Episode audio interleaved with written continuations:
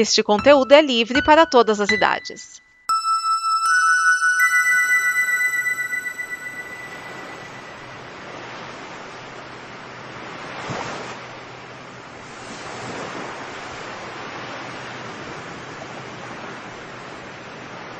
Olá, vamos com mais um Blue, o programa de coisas que não foram ao ar antes na Combo, principalmente bloopers e erros. E só para lembrar que a classificação etária é flutuante, porque a gente nunca sabe o que vem por aí. E também lembrando que está rolando a campanha de apoio da Combo. Você pode ajudar em apoia.se barra combo em reais ou patreon.com barra combo em dólares. Ajude-nos a não só sustentar a combo, mas também alcançar novos sonhos desta fase 1. Agora vamos com o Blue. Blue, Blue.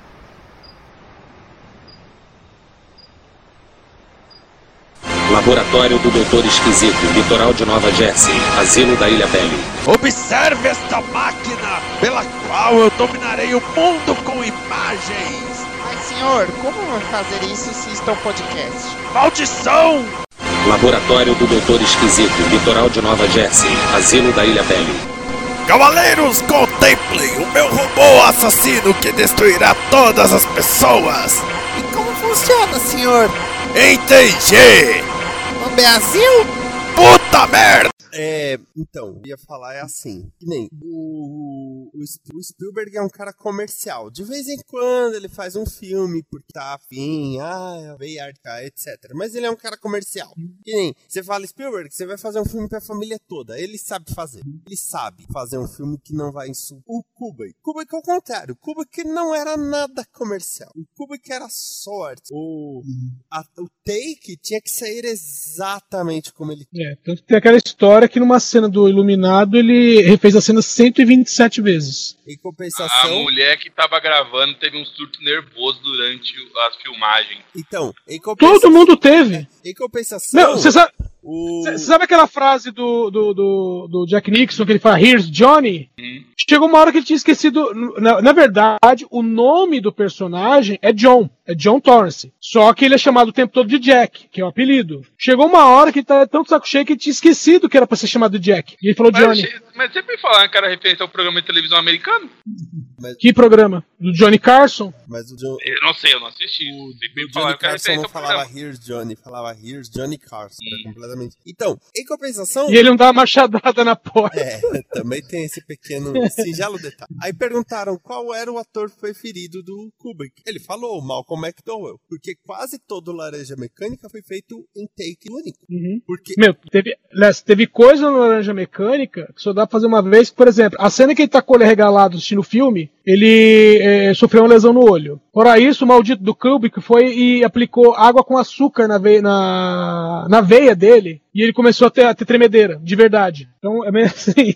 É, teve um surto de insulina, né, velho? Você jogou açúcar na veia? pô. Sim. Então, aí nisso tudo, o Kubrick era um cara muito comercial, né? Ele tinha o... Ele falava muito every frame a painting, né? Cada frame tem que ser uma pintura. Se for que ele era comercial, comercial não, ele era o contrário. Artista. Ele era o, Artista. Ele se tornou comercial porque realmente era Não, lindo. ele não, não, ele não se tornou comercial. Aí que tá, ele não se tornou comercial. 2001 foi considerado uma merda pelos críticos da época. Até que de repente alguém veio e falou: caralho, esse filme é, é cabeça, hein? Até que alguém conseguiu ver o filme inteiro sem dormir. Eu demorei seis meses pra conseguir ver esse filme inteiro, cara. Então, Cara, coisa que eu nunca consegui até hoje. aí, Eu assistia 10 minutos, eu tomava uma água, esqueci o que eu tava fazendo, voltava depois. qual o problema do Zack Snyder? Ele quer ser os dois. O Zack, porque assim, você pode ser um cara mais comercial, mas ter um tino artístico. Ou mais artístico e ter um tino. Mas não dá pra você ser os dois no topo. O Zack Snyder quer. O Zack Snyder quer, ao mesmo tempo, fazer um filme lindo, é lindo. Cada quadro que você pegar do filme, você fala assim, caralho, eu quero imprimir isso na maior folha que você tiver pra botar no meu quarto. Mas ele quer fazer um filme altamente comercial. E não dá pra você ser os dois nessa intensidade. Não dá. É impossível. É impossível. O Jovem Nerd, sei, ele tem é, nerdcasts maravilhosos. Que pouca gente ouve. Aí ele faz aquele Histórias de Cocô, que, oh meu Deus, podcast mais ouvido de todos. Então, eu não sei muito sobre isso, porque né, tem que levar em consideração uma, uma coisa que eu acho que o Zack Snyder ele tem um problema de entendimento. Ele é uma cria dos anos 90 tardia, porque ele já tinha 30 anos nos anos 90, mas enfim. Ele é uma cria dos anos 90 tardia que ele realmente gosta daquilo que todo fã de quadrinhos odeia, né? Mas não, não é, ele culpa dele. Eu não acho que ele gosta. Eu acho que não entra uma questão de gostar. Eu acho que entra uma questão de que visualmente é impressionante. Sim. É, ele olha e fala assim: ah, é, o meu jeito é esse. O que, que é mais legal? O Batman Esse é e o meio estilo Superman- ninja, né? É, o Batman e o Superman se encontrarem e conversarem e resolverem o problema? Ou o Batman botar uma armadura que os olhinhos têm um brilho azul pra dar porrada no Superman? Que nem É, aí ele então. falar, você sanga? Carai, véi, tanto faz, porque o Superman vai descer um cacete em você e vai te matar. Aquela, aquele lance, Superman parando perto do Batmóvel, o Batmóvel abre e aí ele levanta, se param.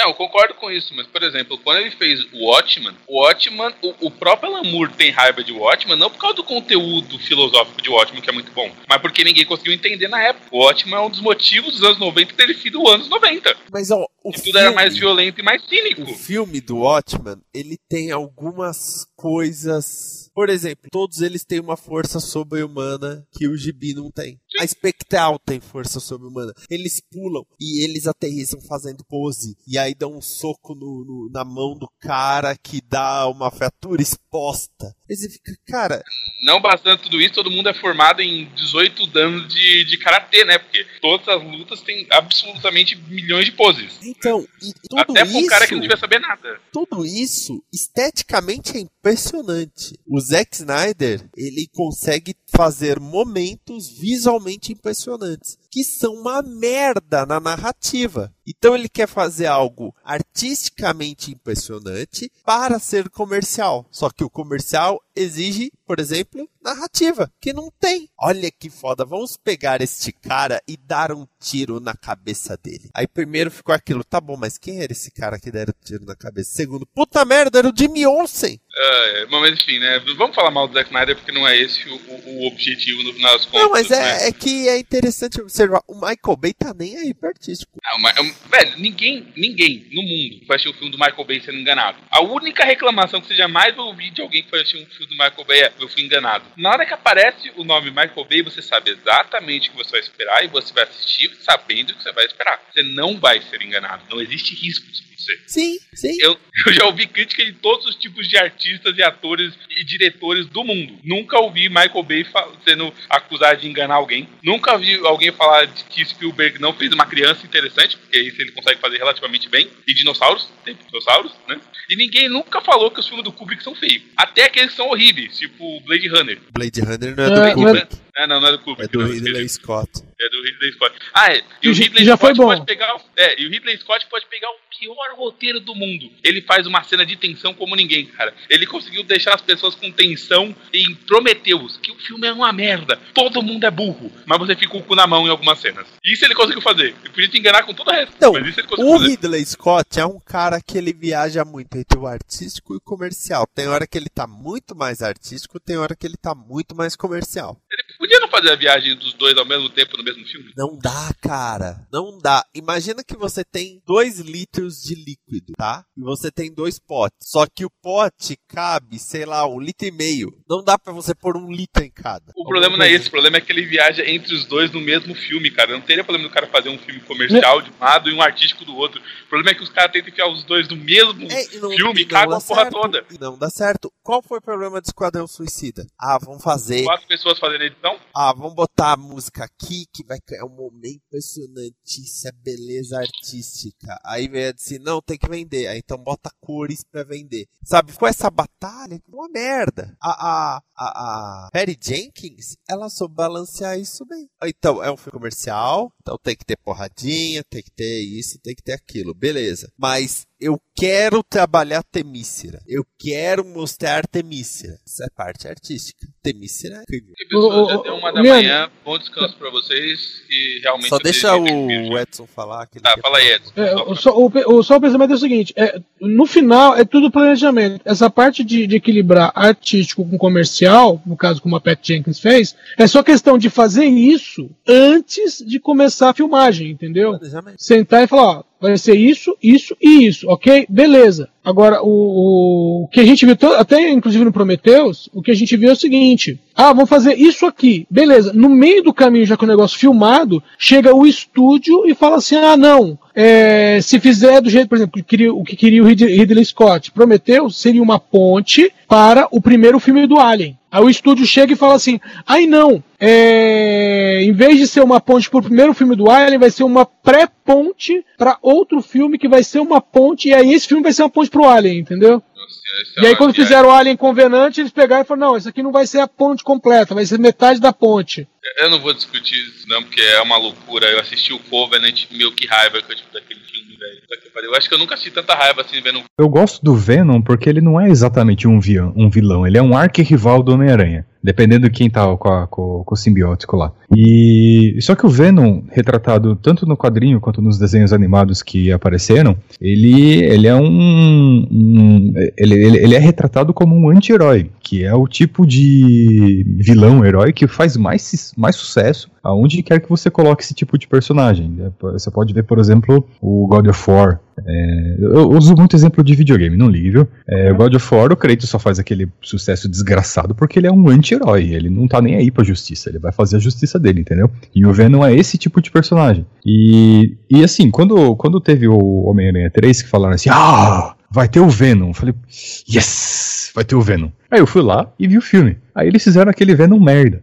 O diretor Venom. falou que não queria o Venom, cara. Meu, não, O porque diretor o, falou que não queria. Nesse caso, eu tava por dentro porque, como eu gosto do Venom, o, ele, ele gostava mais do Sandman. E aí o Sandman, que virou o cara foda, que deveria ter sido o Venom. Aquele ator que fez o Sandman, ele era perfeito pro Venom, cara. Ele ia ser um cara bombadão, com cabeça pequena, e aí a roupa ia dominar de uma forma que ele ia virar um puta vilão desgraçado, pra depois tomar um jeito e virar, tipo, um, um anti-herói, e se unir ao Homem-Aranha pra tentar vencer um vilão maior, que foi o caso que o Sandman fez, entendeu? Mas é que tá, A gente não vai discutir especificamente o Homem-Aranha agora, mas não, não é nem isso. O cara não queria porque o Venom é epífano dos anos 90.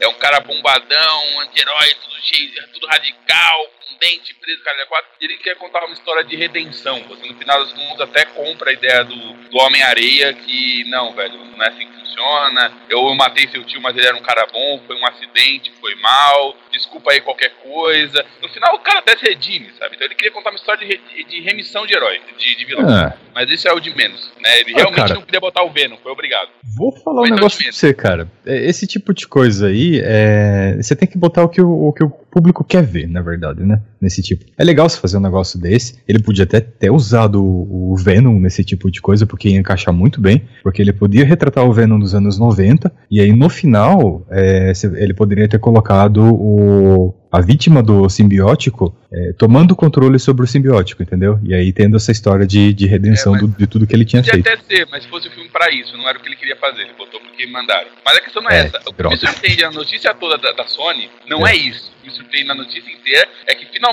conseguiram fazer como é nos quadrinhos. Demoraram mais de 20 anos, mas conseguiram. Não, não, tem que lembrar sempre que o Falcão de Aço tá no mesmo universo que o Capitão América. Apesar dos caras nunca ter se encontrado e um morar em Boston enquanto o outro tá salvando o planeta toda semana, os dois nunca se encontram, mas é o mesmo universo. Parece a? Parece a? Miss É. Marvel, velho. Que ela tá no universo Marvel, todo mundo sabe quem ela é, não sei o que. Ela nunca saiu de Jersey. Ó, o único nunca, super-herói que ela conhece é o Wolverine, olhe lá. eu, eu nunca li nada do surfista prateado, mas sabe quantas variações tem desse cara por aí? eu já contei umas caras três. velho. Agora, não, não. É. Agora é tudo no mesmo universo. Independente do que a gente fazer ou não, é, é tudo a mesma coisa e foda-se.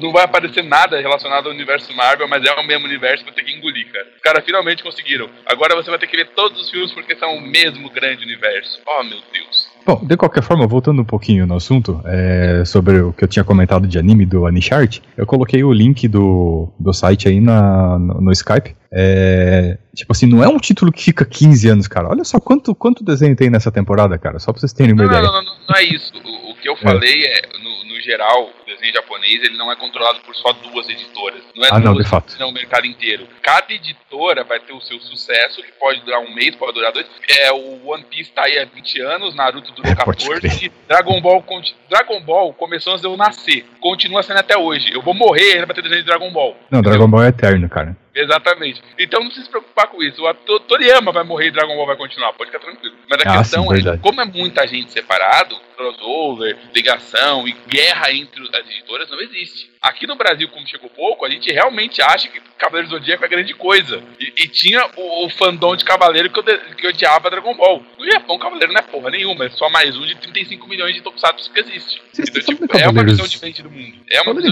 diferente, né? Sim, de fato. Falando em Cavaleiros do Zodíaco, vocês vocês tentaram ver isso daí recentemente? Tipo, depois que vocês ficaram velhos, vocês tentaram reassistir? Eu tentei. Que ênfase achou? na frase tentei. Eu não É consegui bosta, passar da cena que.